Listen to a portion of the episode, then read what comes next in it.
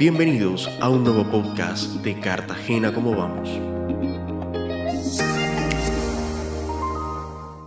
Hoy compartiremos con ustedes información de la más reciente encuesta de percepción ciudadana EPC 2023 relacionada con los servicios públicos en la ciudad.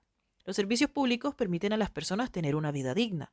Son determinados por la Constitución Política de Colombia y regulados por la Ley 142 de 1994.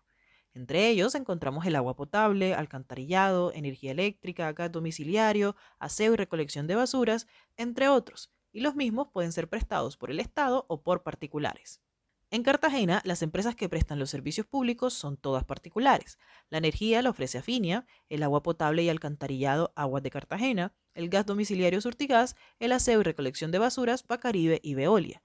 La única excepción se presenta en Santa Cruz del Islote, que hace parte de las zonas no interconectadas, por lo que la prestación de los servicios tiene otras dinámicas y prestadores.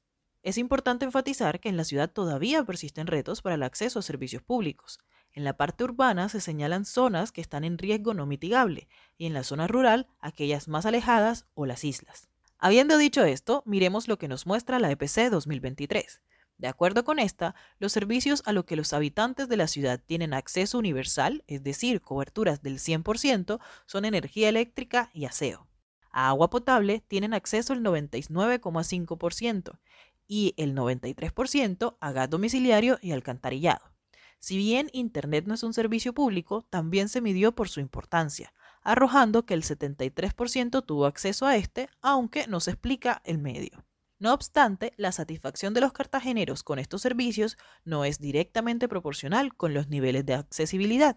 A pesar de que el servicio de gas no presenta coberturas universales, genera satisfacción en el 71% de los cartageneros, siendo el mejor evaluado en 2023, seguido de agua, que tiene una cobertura más amplia pero satisface solo al 55% de los usuarios.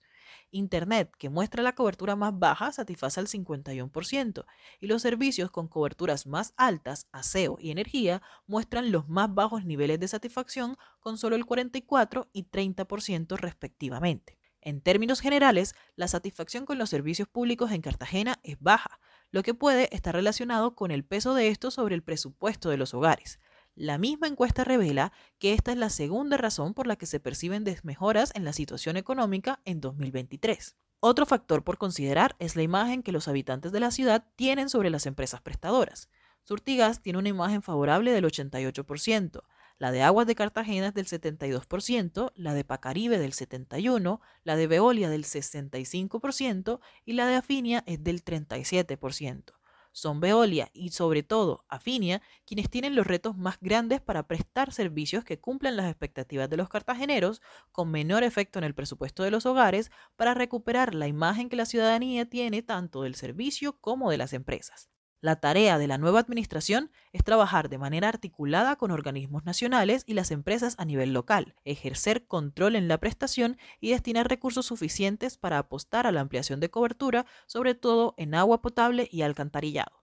Nos escuchamos la próxima semana con más datos y análisis sobre cómo vamos.